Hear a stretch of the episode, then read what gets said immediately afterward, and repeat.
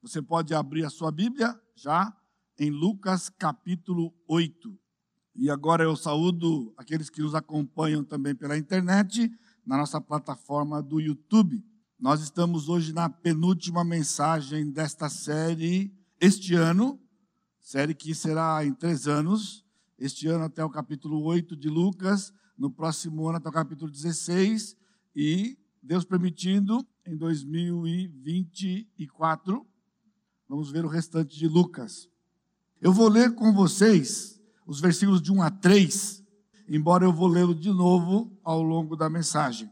Aconteceu depois disto que andava Jesus de cidade em cidade e de aldeia em aldeia, pregando e anunciando o evangelho do reino de Deus, e os doze iam com ele. E também algumas mulheres que haviam sido curadas de espírito malignos, espíritos malignos e de enfermidades. Maria, chamada Madalena, da qual saíram sete demônios, e Joana, mulher de Cusa, procurador de Herodes, Susana e muitas outras, as quais lhe prestavam assistência com os seus bens. Então, eu peço mais uma vez que você cubra sua cabeça e nós vamos pedir a direção de Deus para o entendimento e aplicação dos nossos corações desta porção de hoje que o Senhor tem para nós. Senhor, nós temos chegado aqui neste lugar para cultuarmos ao Senhor, o único Deus que é digno de receber o louvor, a honra e a glória.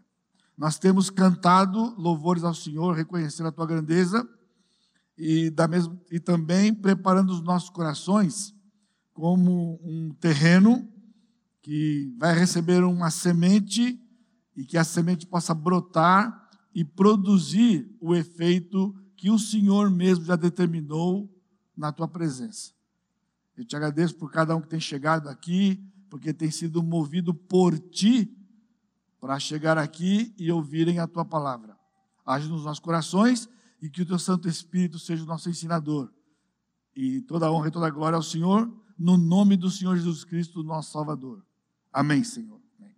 A menção do ministério de outras mulheres liga o texto de hoje com o capítulo anterior. Se você estava domingo passado, ou se você está com a sua Bíblia aberta aí, o capítulo 7 de Lucas, que nós vimos na semana passada, vimos o capítulo inteiro, ele termina exatamente quando Jesus tem os seus pés ungidos por uma mulher que entrou na casa onde Jesus estava, é, onde tinha sido convidado para jantar ele foi convidado para jantar, e então essa mulher aparece e unge os pés de Jesus. Era uma mulher que tinha tido um passado de má fama, e o Senhor Jesus Cristo havia feito uma obra na vida dela, e por isso ela estava ali por gratidão para ungir os seus pés.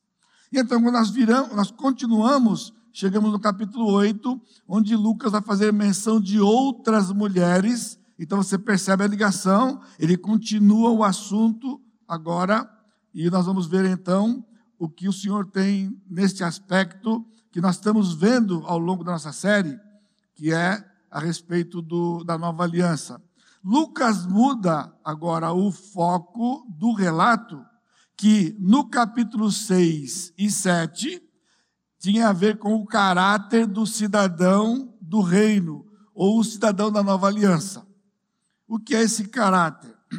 Todos vivemos deste mundo, desde que o Senhor criou este mundo, e todos nascemos numa mesma condição, separados de Deus por causa do nosso pecado. Nascemos com Ele e nascemos nessa condição de separados.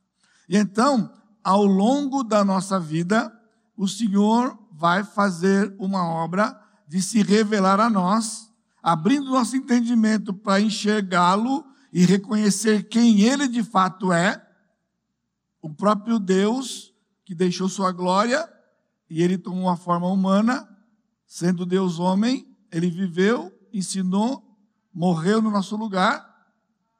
E através desta obra, então, todo aquele que crê e reconhece quem ele é, então ele passa a fazer parte deste reino que é o reino do Senhor. Nós não nascemos do reino do Senhor, nós nascemos de um outro reino. E agora podemos então passar para o reino do Senhor. E este cidadão que vem para o novo reino, ele tem um caráter, ele é um humilde de espírito. Humilde de espírito é a pessoa que espiritualmente chega ao ponto de reconhecer que não tem nada para dar para Deus. Esse é o meu pobre da época. Então, pobre, como eu disse, é o pobre é aquele que não é destituído de tudo. Eu não tenho nada para dar. Por isso, eu me rendo ao Senhor e o Senhor vai fazer uma obra em mim. Essa era a ênfase que ele vinha capítulo 6 e 7. Agora, Lucas vai mudar este foco e ele vai, isso vai ser em todo o capítulo 8, que nós vamos ver em duas partes. Hoje, versículos de 1 a 25, e no próximo, no próximo encontro, daqui duas semanas, porque a semana que vem é retiro de mulheres, e então nós vamos ter uma mensagem avulsa, e aí no domingo subsequente, nós vamos ter o final desta série, nos versículos de 26 a 56. A mudança de foco de Lucas pode ser visto claramente no versículo 1, por isso que eu li primeiro, embora ele vá fazer parte do, do corpo do sermão, né, por dois gerúndios que ele traz aqui. Os dois gerúndios são pregando e anunciando o evangelho do reino. Então, quando ele coloca os dois gerúndios, que é na verdade uma ação que caracteriza alguém, esta ação caracterizava Jesus e subsequentemente seus discípulos de pregar o evangelho e ensinar. Então agora ele não está falando mais do caráter, mas ele vai falar da missão, o que este cidadão do reino agora faz, depois que ele se rende a Jesus e ele passa a fazer parte do reino de Jesus. E então o primeiro destaque desse texto está exatamente aqui, onde ele diz Evangelho do Reino. O que vem a ser o Evangelho do Reino? O Evangelho do Reino, aqui está, Lucas está se referindo aqui, era o Evangelho que foi pregado por João Batista. E estava ligado com o batismo de João. João aparece na Galileia, lá na, na Judéia, lá no, no Rio Jordão, batizando pessoas. Batizando o que era? Ele estava num lugar, no Rio Jordão, ele entrou no rio, e então ele convidou pessoas para virem serem batizados, literalmente, serem mergulhados naquela água. E o que significava? Ele diz então: arrependei-vos porque é chegado o reino de Deus. O Senhor ia implantar um reino em Israel, que não era um reino político, um reino físico, era um reino espiritual. E então ele estava chamando súditos com esta mensagem: arrependei-vos, porque é chegado o reino de Deus. Arrependei-vos, porque eram pecadores, que os seus pecados os afastavam de Deus e para que eles pudessem ter de novo acesso e comunhão com Deus, era necessário um arrependimento, uma mudança de direção, uma mudança de mente que implicaria numa mudança de atitude e uma mudança de vida. E então, este era o evangelho do reino, porque era um arrependimento para um reino que vai ser implantado já. Você, nós vimos isso lá no, no capítulo lá atrás, lá no começo da nossa série, que então Jesus chega. E Jesus também foi batizado. Por quê? Porque os súditos estavam sendo convidados para o arrependimento e o Senhor Jesus, que é o rei do reino, chega e é batizado para implantar o reino. Vai juntando essas informações na sua mente e coração. Este evangelho do reino também foi pregado por Jesus, está escrito aqui. Jesus, o rei do reino, estava andando, ele andava ato contínuo de cidade em cidade, fazendo o quê? Pregando e ensinando este reino de Deus que vai ser implantado. Este evangelho, cronologicamente, foi pregado de acordo com Mateus, que é o outro evangelho, é o primeiro evangelho, lá no capítulo 12, ele foi pregado por João no começo e depois por Jesus, até o capítulo 12, por quê?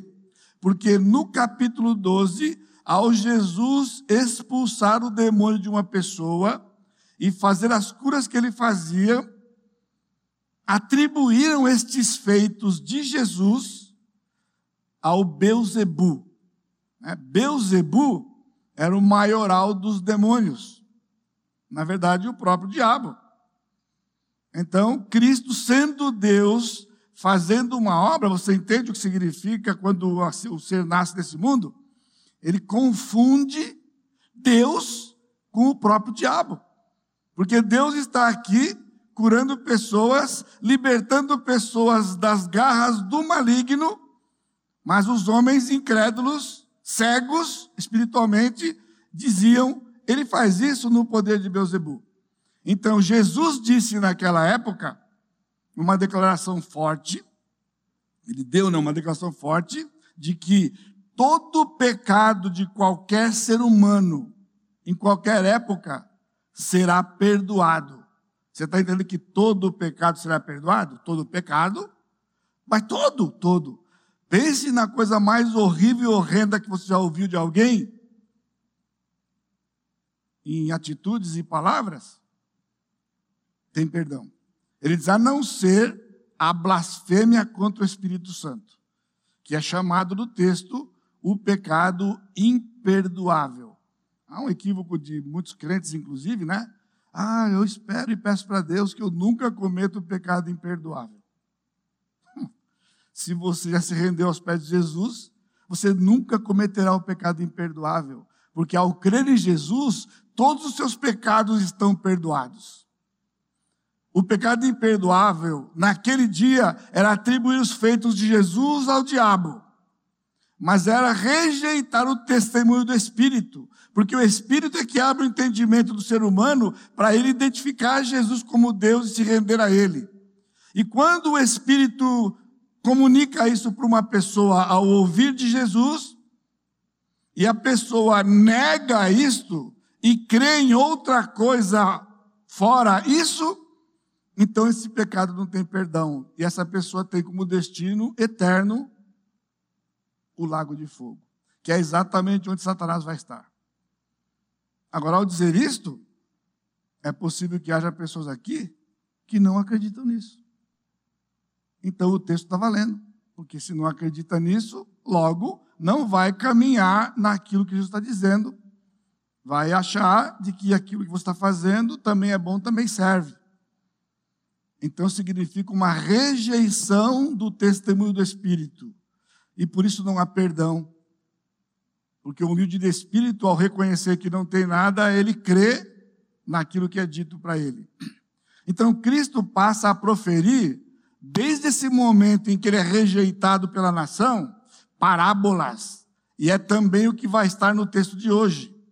Lá em Mateus, Mateus narra sete parábolas do Senhor naqueles dias. Lucas vai narrar apenas duas hoje no texto. Mas por que o Senhor começou a falar em parábolas? Simples. Ele disse para os seus discípulos, na explicação. Porque quando foi dito para eles, eles não creram. Então agora eu vou contar em parábolas, porque falando no português claro, no caso na época, no hebraico claro ou no grego claro, eles não creram, então agora eu falo em parábola e eles não vão crer mesmo. Agora não vão crer, porque eu vou contar para eles em figura, e eles não entenderão. Mas vocês eu vou explicar para vocês o que a parábola significa. O que o Senhor fez, ele adiou o reino para a sua segunda vida. Já faz dois mil anos que ele foi e ele vai voltar. E a volta dele pode ser hoje à noite. E então, quando ele voltar, ele vai implantar o reino. Eu estava meditando nesses dias aqui com tudo que está acontecendo na Ucrânia, eu já ouvi tanta desculpa a expressão para você, tanta besteira. Essa semana, besteira que eu estou dizendo é no nosso âmbito, entendeu? Eu ouvi coisas tristes e trágicas politicamente, como todos vocês. Mas, ao mesmo tempo, ouvi tanta besteira, espiritualmente falando, Então, não sei se tem alguém ouvindo lá e tal, e você que está aqui. O Putin, pessoal, não é o anticristo, tá bom? Se aquele que já está correndo por aí, ele não é o anticristo. Olha, em julho nós vamos ter uma série, de, uma série sobre escatologia, e você vai ver. O Putin não tem nada do que a Bíblia fala do anticristo. O pessoal vê porque ele está fazendo aquela atrocidade lá. A pessoa do anticristo não vai fazer atrocidade. Ele vai fazer acordos e paz. Ele vai proteger pessoas, enganando pessoas. Ele não vai destruir pessoas. Ele passará a fazer depois. Então, se é o Mr. Putin, a primeira parte ele não fez, que era beneficiar pessoas, já começa fazendo aquele estardalhaço todo. É assim que o diabo engana. Infelizmente, os próprios crentes, porque saem da palavra e agora ficam olhando para os tempos e falando estas coisas que não têm a menor base bíblica. O reino do Senhor vai ser implantado quando ele chegar aqui na terra e ele vai governar essa terra por mil anos e nós vamos governar com ele. Essa expressão, o, o, o evangelho do reino, ela não vai aparecer até Mateus 24, quando Jesus vai dizer que este evangelho do reino, que era pregado naqueles dias, será pregado na tribulação de novo, logo antes de Cristo voltar e implantar o reino. O ministério de Jesus, então, a partir desse momento em Lucas, ele deixa de ser público. Jesus não vai mais proclamar para as multidões, ele não vai mais fazer milagres no meio da multidão. Ele agora vai trabalhar exclusivamente com seus discípulos, preparando estes homens para implantar a igreja que já perdura essa data, essa época, por dois mil anos, aproximadamente. O importante para você que está aqui hoje e nos assiste, não é o evangelho que nós pregamos hoje. Por isso, essa outra mentira entre os evangélicos, de que quando o evangelho for pregado no mundo inteiro, Cristo volta, não é verdade. É o evangelho do reino. Não pode haver uma confusão entre o evangelho do reino e o evangelho que pregamos, que é o evangelho da graça. O evangelho do reino, arrependei-vos que é chegado o reino de Deus. O evangelho da graça é Cristo morreu, foi sepultado, ressuscitou ao terceiro dia. É Deus e salva o pecador para viver eternamente com ele e vai voltar para buscar o seu povo. Esse é o evangelho que nós pregamos. E porque o povo vai continuar rejeitando, lá na frente o evangelho do reino vai ser pregado de novo, porque o Senhor efetivamente vai implantar o reino. Agora preste atenção, não se perca aqui. A missão é exatamente a mesma. O evangelho que pregamos não é o do reino, é o da graça. Mas a missão é exatamente a mesma, que é fazer discípulos. Mas observem, a missão não é evangelizar. Isso tem sido algo que tem sido praticado por muitas pessoas no meio do povo de Deus, que é uma missão que não foi a que o Senhor deu.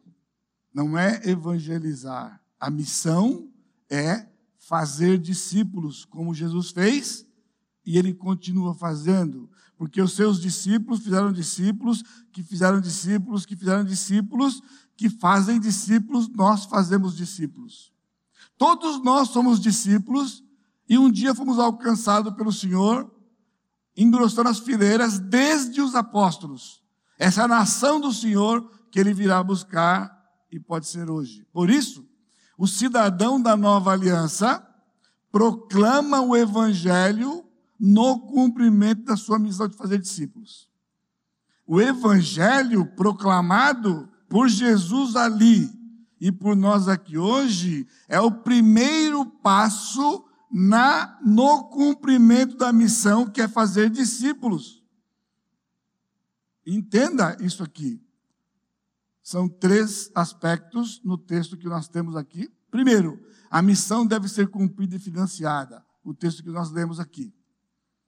Ele andava de cidade em cidade, Jesus ia e porque ele ia, ensinou seus discípulos como fazer, indo E antes de ir para o céu, ele disse para os discípulos: indo como vocês me viram fazer, indo, fazei discípulos. Façam discípulos. Assim como eu fiz discípulos de vocês, agora com a minha mensagem, vocês vão fazer discípulos semelhantes a vocês, me seguindo. Palavra do Senhor. Indo, pregando e anunciando o Evangelho. Não dá para fazer discípulos sem pregar o Evangelho primeiro. E o que é o Evangelho? Cristo morreu, foi sepultado, ele ressuscitou porque é Deus. Ao terceiro dia, ele está vivo, ele não está morto. Ele está à destra do Pai, salvando pessoas, juntando o seu povo. E ele vai voltar para buscar o seu povo, que vai viver eternamente com ele. Portanto, todos nós estamos divididos em dois grupos: aqueles que viverão com o Senhor eternamente e aqueles que ficarão banidos da presença do Senhor por toda a eternidade também. E agora é uma questão de crer ou não crer. E se alguém não crer, não muda o fato. Não muda o fato. Porque o fato foi declarado por aquele que é o único Deus. Esta missão que nós estamos cumprindo de fazer discípulos, ela é também financiada. Veja o texto. Os doze iam com ele. Você parou para pensar? Cristo não trabalhava para se sustentar. Ele rebanhou discípulos e os comissionou para pregar o evangelho e expandir o reino. E eles também não trabalhavam, a gente usa a expressão do igrejês, né? secularmente. Né? E filho do pastor é uma tragédia para essa coisa. Filho de pastor conversando com outros coleguinhas na escola, né? Aí, então, aí seu pai trabalha. Ah, meu pai trabalha, meu pai é advogado. Ah, meu pai trabalha, meu pai é pedreiro. Ah, meu pai trabalha, meu pai é eletricista. Ah, meu pai trabalha, meu pai é médico. E o seu? Meu não trabalha, meu é pastor. Não fala um negócio desse. O fato de eu não trabalhar numa fábrica não significa que nós, pastores, não trabalhamos, que nós não fazemos nada. Mas Jesus não trabalhava para se sustentar e toda aquela comitiva que estava com ele, porque, olha o texto, também andava com Jesus algumas mulheres. Então, à medida que Jesus foi pregando, salvava homens, salvava mulheres. Mas o curioso aqui no texto é que homens como Nicodemos, por exemplo, que era alguém importante no povo de Israel e rico inclusive, José de Arimateia era outro também rico. Mas o interessante é que ele menciona que havia mulheres, dá o nome das mulheres, se fosse nos dias de hoje, nome, CPF, RG e endereço. Elas eram pessoas reais, que ele havia curado, libertado do inimigo, e elas passaram a segui-lo, e o que elas faziam? Prestavam assistência, diz o texto do versículo 3, as quais lhe prestavam assistência com os seus bens. O, o ministério da mulher tem sido negligenciado há muito tempo. Não é de hoje. E essa, esse conflito eterno entre homem e mulher, né? A mulher hoje quer trabalhar para ganhar o mesmo salário do homem. Isso é uma decadência. Porque não era para ser assim. E não estou entendendo que ao pleitear isso, elas não estão pleiteando coisa boa. Ao mesmo tempo que elas estão indo contra um sistema machista, elas estão alimentando o sistema, porque elas querem ser igual quem? Igual o homem. Mas então significa que o homem é mais que ela. Isso não é trágico e triste? Porque no texto não é isso. Essas mulheres estão destacadas aqui porque elas sustentavam o ministério de Jesus com os seus bens. E mais ainda, vou entrar num caminho complicado, o tempo vai. Mas hoje é acampar dentro, né? Acampar dentro até meia-noite hoje, né? Ah, não, não, brincadeira, não é até meia-noite, não, calma. Estou ciente. Quando a roupa de Jesus ou dos discípulos rasgava, Pedro tinha esposa, sua esposa consertava. Mas Cristo não era casado. Outros discípulos não eram casados. Quem consertava? Mulheres. Agora você acha que era pouco? Se fosse hoje, era uma briga, né? É, para mulher fica costurar, né? O homem, não. Para Jesus, a assistência que elas davam para ele eram tão importantes qualquer papel de qualquer homem também, porque para Deus eram todos iguais perante Deus. Portanto, o mundo está longe de Deus. Uma luta inglória e vã. Porque isso mostra a distância do ser humano de Deus. Porque nesse livro aqui, você não encontra a não ser a dignidade delas. Desde Eva e Maria e tantas outras, a dignidade da mulher. Por isso, o cristianismo é, um, é algo diferente no mundo que exalta a mulher e não diminui a mulher. Porque Deus criou a mulher como criou o homem. Estas mulheres assistiam Jesus. Elas tinham o dom da liberalidade, que no nosso interno aqui, se você é visitante, você não vai entender, né? É o sexto D, desprendimento da mordomia. Eram mulheres que tinham posse, mas mais do que ter posse, elas tinham o entendimento de que as posses que elas receberam não era só para conforto e ter um futuro garantido, era para a expansão do reino de Deus e através dessa liberalidade o Senhor multiplicava. E assim até hoje. Homens e mulheres que Deus tem dado recurso em abundância, não é para você ter uma vida melhor do que a maior parte da população, embora você terá. Deus não vai tirar. Não é comunismo que nós vivemos. Não é dividir por cabeça. É respeitar isso e voluntariamente a pessoa investir e o Senhor devolver e a pessoa ter mais. É assim que o Senhor faz.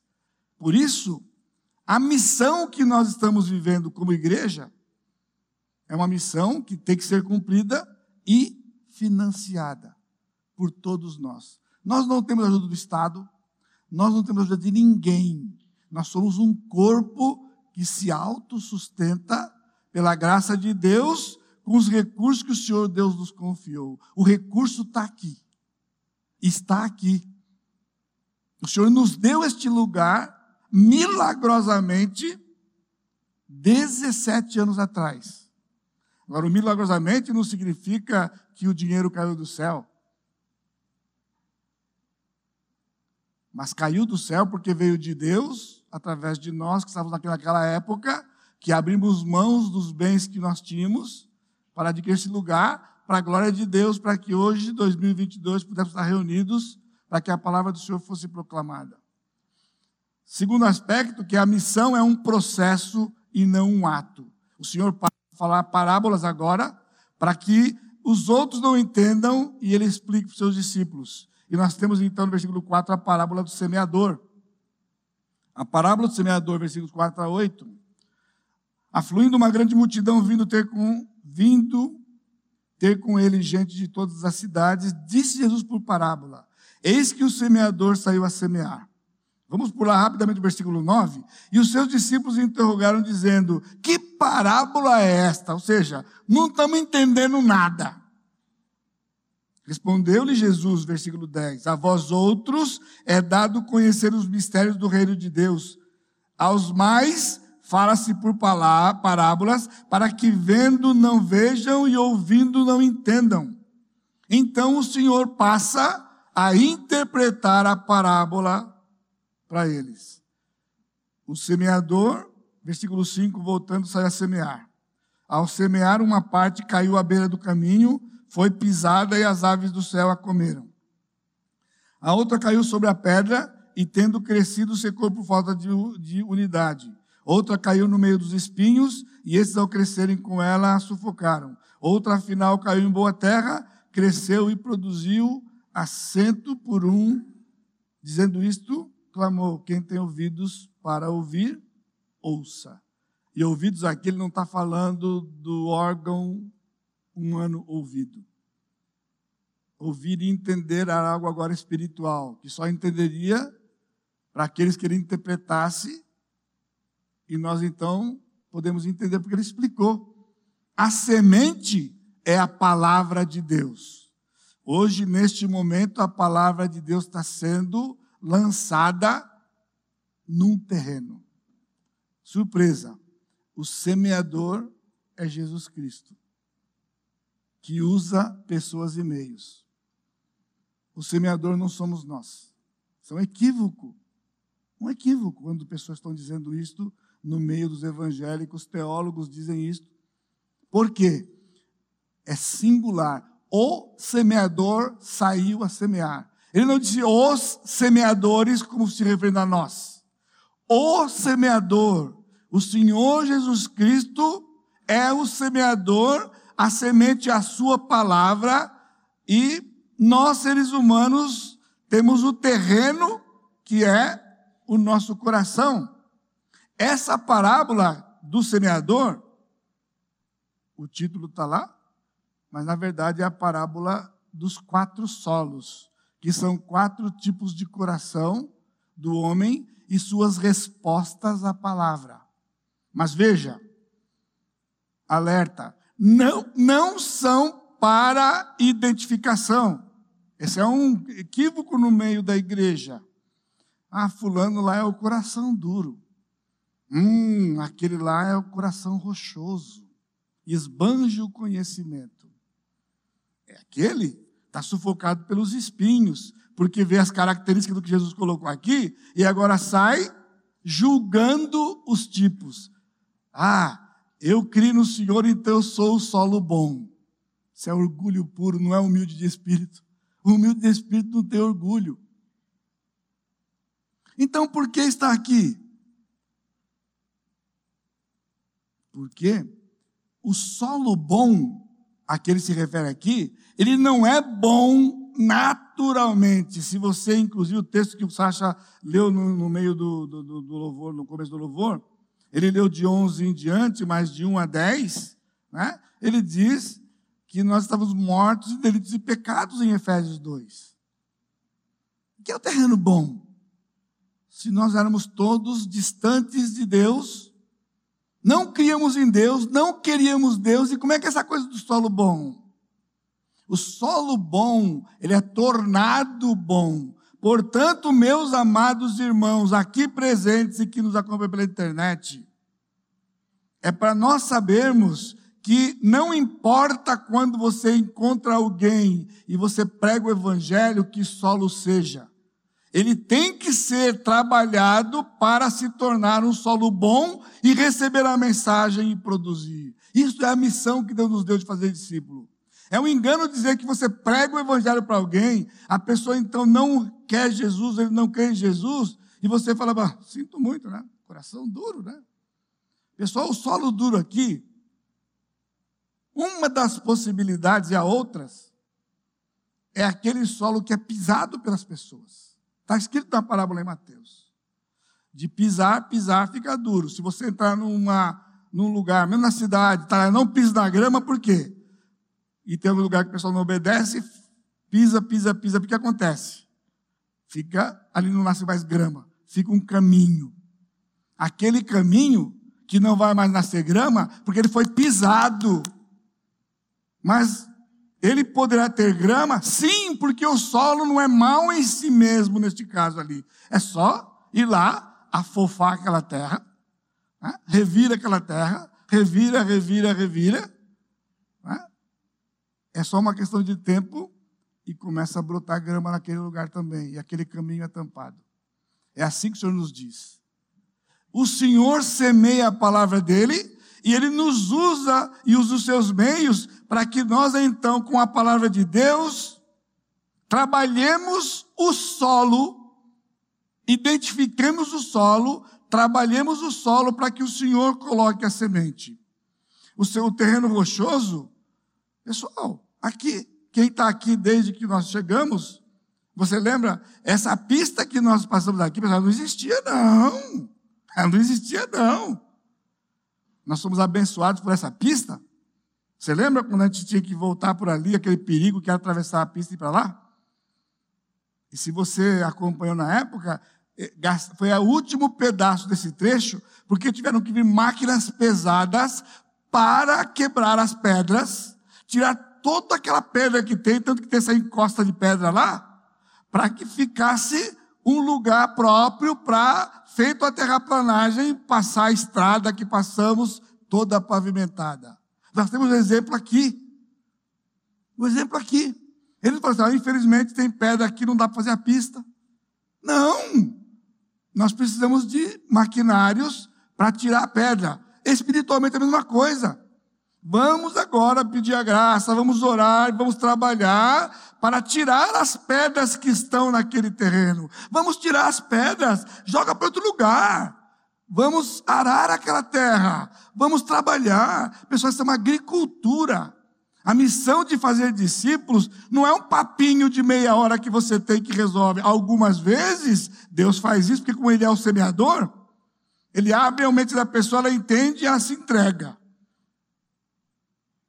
Talvez alguém foi assim. É, mas tem alguém quando eu olho para você aqui, eu sei como é que foi, viu? Eu não esqueço não, como é que foi. Desculpa a expressão popular e vulgar, foi trampo. Foi trampo. Até que você teve os seus olhos abertos pelo Senhor Jesus Cristo, porque era um terreno que tinha que ser trabalhado. E ele foi trabalhado o tempo que foi preciso. Nós sabemos como é. Assim o terreno espinhoso, tira o espinho que se você lançar a mensagem ali, o espinho vai sufocar, o Senhor já avisou. O espinho vai sufocar e ela não vai produzir. Não joga a semente onde tem espinho. Abandona. Não! Tira o espinho. Mas nós não queremos trabalho. A gente quer que a coisa seja, joga a mensagem. Oh, que planta linda que saiu. Não é assim que funciona. Nada na vida é assim. O Senhor é o único que dá vida à semente. Ele vai dar vida à semente, não somos nada. Ele vai dar vida. Cada um de nós que já temos reconhecido Jesus, nós não somos melhores que ninguém. Nós não somos. Nós somos pecadores ruins. Mas fomos alcançados pelo Senhor, os nossos olhos abertos, enxergamos espiritualmente o Senhor nos rendemos a Ele e estamos servindo o Senhor e estamos num processo de mudança para deixar de ser quem nós éramos, para ser quem nós temos que ser, parecido com Jesus. Então a missão é preparar o solo para que eles sejam produtivos e se tornem solos bons, e aí sim, lá em Mateus 1 vai dar 30, 60 ou 100. Aí já estamos mexendo com dons, com outras coisas. 30, 60 e 100, que é o resultado, que é obra do Senhor, não é que uns são melhores que outros. O Senhor vai dar mais e vai requerer mais. Versículo 16: Ninguém, depois de acender uma candeia, a cobre com um vaso. Essa é a segunda parábola dele aqui. A primeira é do semeador, agora é da candeia. Cobre com um vaso ou põe debaixo de uma cama. Você não pega, eu sou da época da lamparina, Morava no morro do querosene, vocês lembram? Pois é. Cheirava querosene do, do cabelo ao pé. Era uma tragédia, mas tinha que ter luz em casa, era assim. Então botava lá o querosene, botava o pavio, botava. Só que não põe debaixo da mesa, não põe debaixo da cama, tinha que pôr no lugar alto para iluminar a casa. Ele está dizendo isso aqui, a, a candeia é assim. E ele disse: vai pôr no velador, para que os que entram vejam a luz. Nada há oculto que não haja de manifestar-se, nem escondido que não venha a ser conhecido e revelado. Vê depois como vis, porque ao que tiver lhe se dará, e ao que não tiver, até aquilo que julga ter lhe será tirado. A luz é também a palavra de Deus, é outra figura. Aquela figura da semente, e agora é a luz. Você conhece bem o Salmo 119, 105. Lâmpada para os meus pés é a tua palavra e luz para os meus caminhos. Ninguém vai chegar ao Senhor Jesus Cristo se o caminho não for iluminado para chegar lá. Então ele nos deu essa missão de, usando a palavra, iluminar o caminho de qualquer pecador, ter acesso ao Senhor Jesus Cristo e se entregar ao Senhor porque a palavra ilumina e esclarece, revela e torna conhecido o versículo 17 e 18. Agora, outro equívoco. Não é negativo, porque esse texto tem sido interpretado normalmente, inclusive por vocês quando estão lendo, de que o que está dizendo é que tudo que você faz escondido um dia vai ser revelado. É só uma questão de tempo, vai ser revelado. Baseado no quê? Aqui não. Nisso que ele está dizendo. Ele não está falando de uma coisa negativa, de revelar pecados escondidos. Porque o pecado do crente confessado é perdoado e anulado. Se é público, tem implicação pública. Por isso tem que ser tratado publicamente. O pecado oculto que foi arrependido e tratado está anulado. Nós cremos nisso. Aí chega aqui e te fala, é, é só uma questão de tempo, não tem problema não. O que está escondido aí vai ser revelado. Não é isso que ele disse. O que, que ele está dizendo então? Essa é uma intervenção imprópria. Eu até fiquei bonzinho, sabe? Porque eu estou melhorando. Estou ouvindo umas coisas esses dias aí. E eu estou tentando dar uma melhoradinha, porque eu tinha sido duro aqui. Né? Eu tinha colocado, se foi o ímpeto, na hora que eu li o texto e lembrei de como tem sido interpretado, né? Eu coloquei, isto é uma dedução infeliz. Eu falei, não, não é forte. Não, não pode, vai, vai ofender. Não, é uma interpretação imprópria. Viu como estou bom? Uma interpretação imprópria. Porque, na verdade, aqui é positivo. O que ele quer dizer com a lâmpada, se a lâmpada é a palavra? Todas as informações necessárias para um efeito de entender e conhecer o seu estado de pecador e a obra redentora de Cristo. A Bíblia tem todas as informações que um pecador precisa para ter o seu caminho iluminado, para saber quem ele é, um pecador sem esperança, quem Jesus é, Deus e Salvador, e como que ele faz para se entregar a Jesus e passar a fazer parte de Jesus. Esse é o poder da palavra. Não há nada escondido para um pecador que o impeça de que ele conheça e reconheça o Senhor Jesus Cristo. É nossa missão de pregar a palavra. Toda vez que você vem aqui, nós pregamos a palavra, ilumina quem está chegando e esclarece você que já está na caminhada, porque o caminho é longo.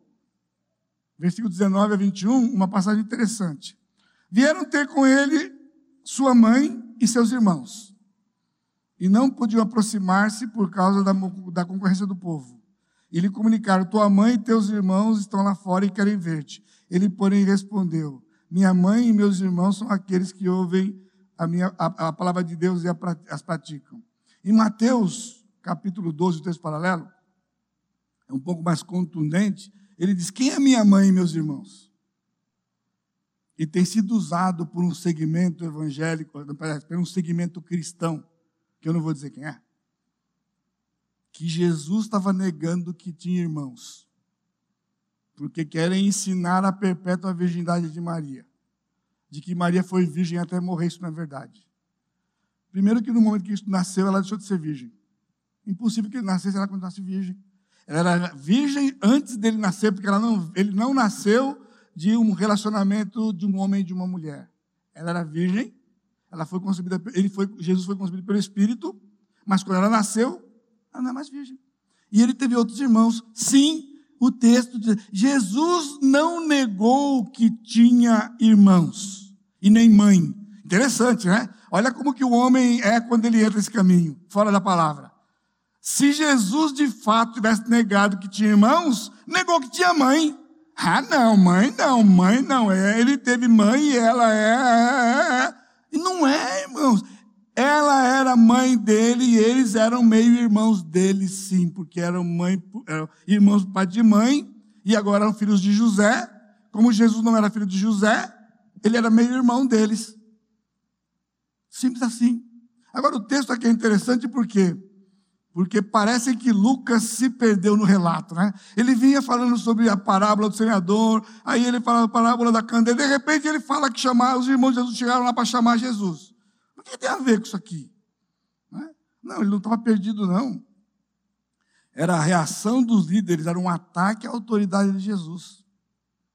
Porque quando Jesus estava pregando com toda a autoridade a palavra de Deus, aqueles homens enfurecidos, porque ele estava sendo popular, ele tinha uma palavra de verdade, eles queriam diminuí-lo.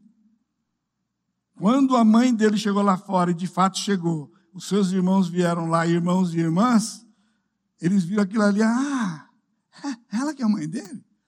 Esses são os irmãos dele?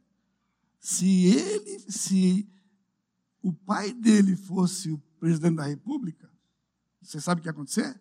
É maior status. Ele é filho do presidente da república. Mas quem era Maria? Ninguém. Uma mulher de moral duvidosa. Então eles queriam diminuir Jesus. Achavam que fazendo isso, iam dizer: está vendo? Ele não é ninguém, essa palavra não vale nada, porque ele não tem pedigree. Você pensa que o que acontece hoje é novo? Isso é velho. Ele não tem pedigree. Ele não é um grande rabino que vem de uma família tal, tal, tal, tal, tal, tal, sobrenome tal. Não é. Isso que eles iam fazer com Jesus aqui. Mas Jesus, sendo quem era, sendo Deus, conhecendo o coração deles, sabendo isto, ele não ficou chateado, não. Ele só disse a verdade. Os meus irmãos e minha mãe são aqueles que fazem a vontade do meu Pai, Deus. Todo aquele que faz a vontade do Pai é irmão de Jesus. Ele valorizou isto aqui. Neste processo de fazer discípulos, a família espiritual, ela é muito relevante. Ela é insubstituível. Agora veja isso aqui. Para Jesus, o vínculo espiritual era muito maior do que o de sangue. Eu tenho pregado isso para vocês e vivido isso no meio de vocês por quase 40 anos. Eu tenho meu irmão de carne ali. Mas aqui neste lugar, o nosso relacionamento, ele não é meu irmão. Ele é meu irmão espiritual. Quando meu pai foi ovelha aqui, antes de o senhor levá-lo, eu nunca me dirigi a ele publicamente num culto como meu pai. Nós vamos orar nesse momento e eu convido nosso irmão Manuel Naves para orar. Meu pai se levantava e orava, porque ele era meu irmão. Porque o dia que ele morreu, cessou o nosso vínculo de pai e filho. E o dia que eu morrer e me encontrar com ele, lá ele será o que ele era aqui de importante para mim. O meu irmão eternamente. Filho do mesmo Deus e desfrutando da mesma bênção. Eu estava desprezando meu pai por isso? Não no nosso relacionamento pessoal e em todo lugar, eu honrava meu pai, porque a Bíblia diz, e quando eu desonrava, eu estava em pecado, tinha que pedir perdão para ele. Jesus está dizendo isto, que aquela mulher que era mãe dele e os irmãos dele eram, mas o vínculo importante para ele não era esse, porque esse vínculo ia acabar aqui nessa terra. Por isso, meus amados, mais uma vez está aqui no texto. Não despreze ou diminua esse relacionamento. Aqui nessa terra é o mais importante que nós temos. Porque é isso, hoje de manhã vindo para cá, eu já logo soube que um irmão novo na comunidade, inclusive, teve seu carro quebrado aqui perto.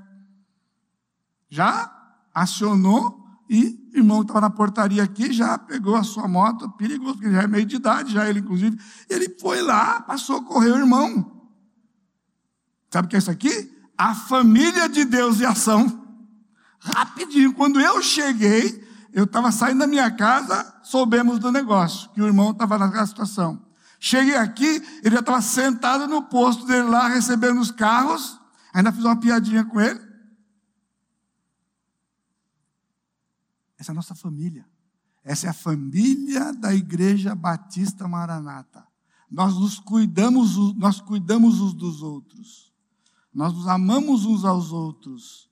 Nós damos suportes uns para os outros. Nós nos confrontamos uns aos outros quando nós pecamos por causa deste livro.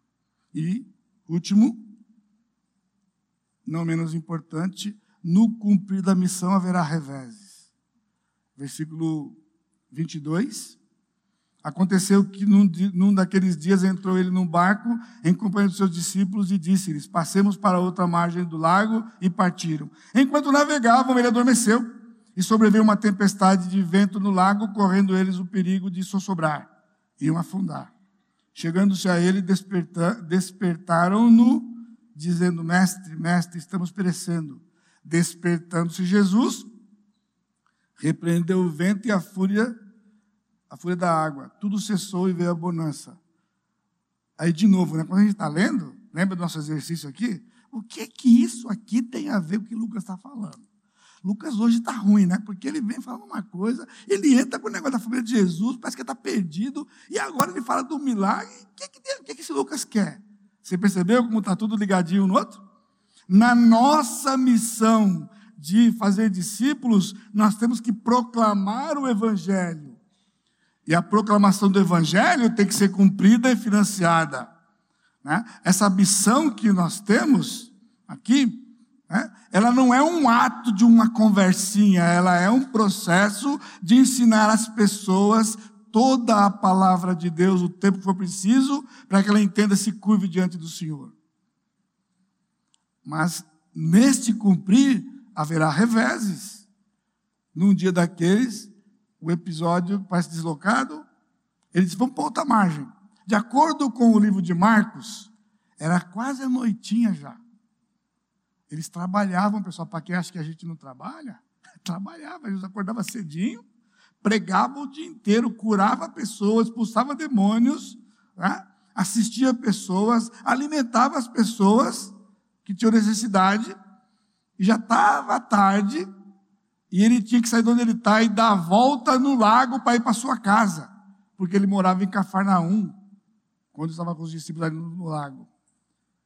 E ele tinha que atravessar o caminho mais curto era o mar. De noite, de tardezinha. E o mar da Galileia, pessoal, é assim. Em dez minutos, aquele tapete, ele vira um negócio que bota um barco para o fundo. Dez minutos é suficiente para ele dar uma virada geral. E eles entraram, Jesus falou: vamos para outro lugar. Os discípulos obedeceram. Eles eram homens experientes, mas você acha que Jesus estava confiando nisso? Eles eram pescadores, conheciam aquilo na palma da mão.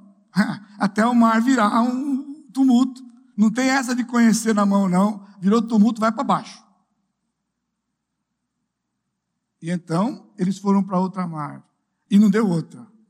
Veio uma tempestade de vento. Só que tinha um detalhe no texto diferente do outra vez que ele, em Mateus 14, ele acalmou a tempestade. Jesus estava dormindo.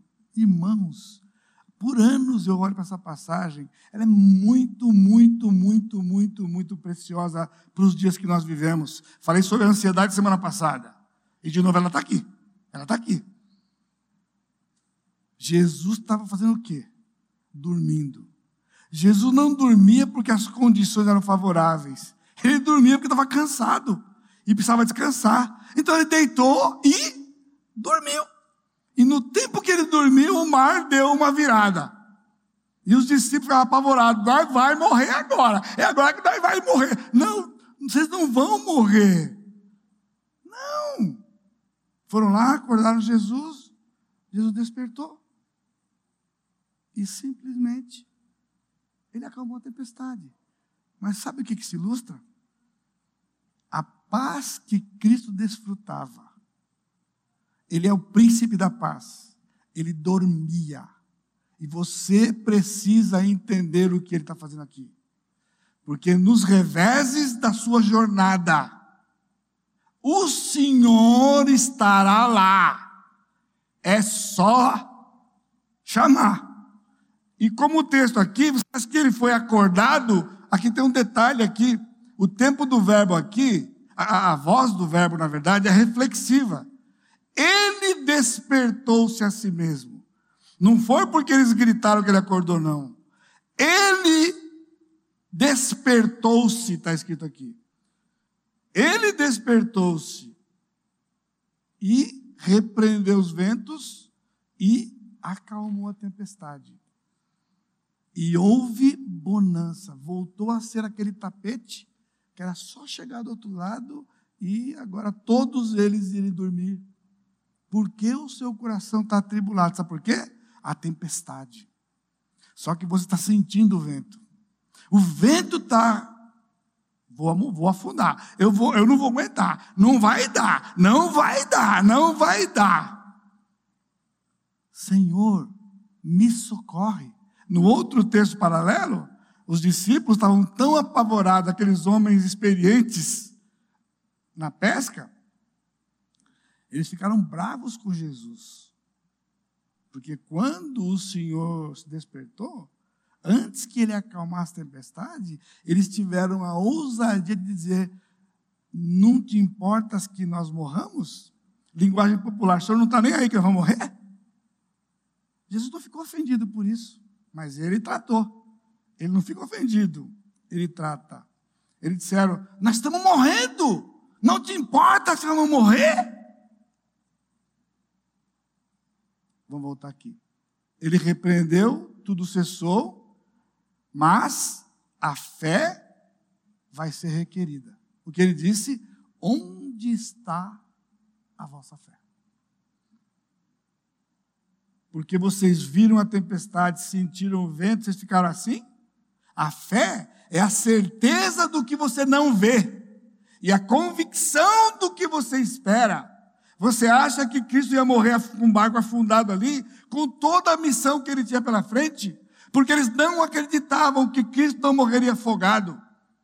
Cristo morreria na cruz desde o dia que ele nasceu. Desde o dia que ele nasceu, ele sabia que o que ele esperava era a cruz. Então era impossível que ele morresse afogado. Mas os discípulos não acreditaram nisso. Eles nem lembraram. Ficaram apavorados. E eles foram para lá, Jesus. E a fé de vocês? E o que eu tenho dito para vocês o tempo todo? Ele está dizendo para você, com todo o amor do coração, ele não está bravo com você. Ele só te perguntando: onde está a vossa fé? Sabe o que ele está dizendo? Venha para a palavra. Você falou sobre isso hoje de manhã no Salmo. A palavra.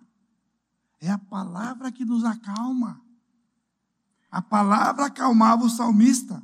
A palavra acalmava a nação. A palavra acalma o crente, a palavra acalma a igreja. E deveria acalmar a nação, mas a nossa nação está longe do Senhor. E não vai se acalmar. Não adianta apostar no líder. Não tem nada a ver conosco. Não importa se vai ser o mesmo ou vai mudar. Não importa. Nós estamos confiados unicamente no Senhor Jesus Cristo. Somos cidadãos brasileiros, trabalhamos, pagamos impostos, somos submissos às autoridades, vocês estão tudo aí de protocolo, ó, tudo protocolo. Não estamos revoltados contra o protocolo, é horrível a máscara, é uma tragédia, mas tem que usar, estamos usando, mas o nosso coração não está ali. Os discípulos estavam com o coração no lugar errado. Jesus disse: Onde está a vossa fé? Mas qual foi a reação deles para terminar? Então lhes disse, versículo 25: Onde está a vossa fé? Eles, possuídos de temor, admiração, diziam uns aos outros: Quem é esse que até os ventos e ondas repreende e lhe obedecem? Nós conheceremos mais Jesus. No revés, quando a nossa vida está em risco, o Senhor vai se manifestar, Ele não vai nos abandonar. Ele vai cobrar de não estarmos vivendo a fé que Ele nos deu. Mas ao Ele agir, nós vamos conhecer mais Jesus. Você vai conhecer mais Jesus. Por isso, o que você está passando não é ruim. Eu sei que o momento é difícil. Eu, eu não estou dizendo que você não está sofrendo. Mas esse não é o fim. Ele não deu para você o sofrimento pelo sofrimento. Ele deu para você e para mim o sofrimento, porque no sofrimento ele vai se manifestar. Você concorda comigo que se não viesse a tempestade, eles não conheceriam isso? Eles conheceram porque quando ele já falou, agora já era. Pedro, foi muito bom pescar com você, viu? João, você também, tá bom? Vamos nos despedir, vamos nos abraçar aqui, ó, já era. Não, eu tenho uma missão para vocês vocês vão fazer discípulos de todas as nações. Ele acalmou a tempestade, para que eles entendessem que eles não estavam a serviço de um homem, simplesmente um grande profeta. Somente o Deus que criou aquele lugar tinha poder sobre aquele lugar. Quem criou aquele lugar foi Deus. Jesus criou e eles começaram a perceber quem é este que manda e o vento obedece. Pois é, Pedro. Só quando ele manda você, você obedece também. O vento é obediente, o vento não se rebela. O vento só tem uma coisa a fazer quando o Senhor fala. Simplesmente o vento se acalma. Por isso ele está dizendo para você hoje: por que o seu coração está turbulento? Por quê? O que há, o que justifica o que você está passando, que você está assim, que o Senhor não possa fazer algo? Pode ser que ele não vai fazer o que você queira que ele faça. É possível. Mas a vimos hoje quando o Theo estava aqui, dirigindo a música. Mas ele fará o que for importante. O Sacha falou de manhã isso também. Ele não é o nosso servo, que a gente manda e ele obedece. Não, ele é Deus. O Espírito é Deus, ninguém dá ordem para o Espírito, não. Viu? Isso é blasfêmia que está acontecendo por aí. Blasfêmia. Ele fala e tudo vai para o lugar. Ele vai falar para você. Ele está falando hoje. Nada que está no seu coração vai acontecer do jeito que está pensando. Eu sou Deus. Eu tenho um plano para você. E ninguém me frustra do plano que eu tenho para você. Só quando eu cumprir o que eu tenho para você, que você vai deixar de estar nesse lugar. Por isso, vamos, irmãos, juntos em direção a Cristo, continuar a nossa missão de fazer discípulos. Curva sua cabeça. Amado Deus, bendizemos mais uma vez o teu nome. Obrigado, porque a tua palavra nos acalma, nos dá direcionamento, nos revela quem o Senhor é, mas também quem nós somos. Por isso, nós te adoramos mais uma vez pela tua bondade em nos dizer estas coisas. Nós precisamos ouvir. Este mundo está ruim. Há pessoas perdendo suas vidas hoje. Mas que eles entendam que eles não estão na mão daquele Senhor. Há um Senhor maior que ele. E que nessa situação, eles reconheçam o Senhor como Deus. E então eles terão a paz no coração deles, mesmo que eles possam perder a vida nesta terra, mas receberão do Senhor a vida eterna, que ninguém pode tirar. E nós te louvamos e bendizemos, e por isso que a graça do Senhor Jesus Cristo o amor de Deus Pai e a consolação do Espírito Santo seja com todo o teu povo, hoje e sempre. Amém, Senhor.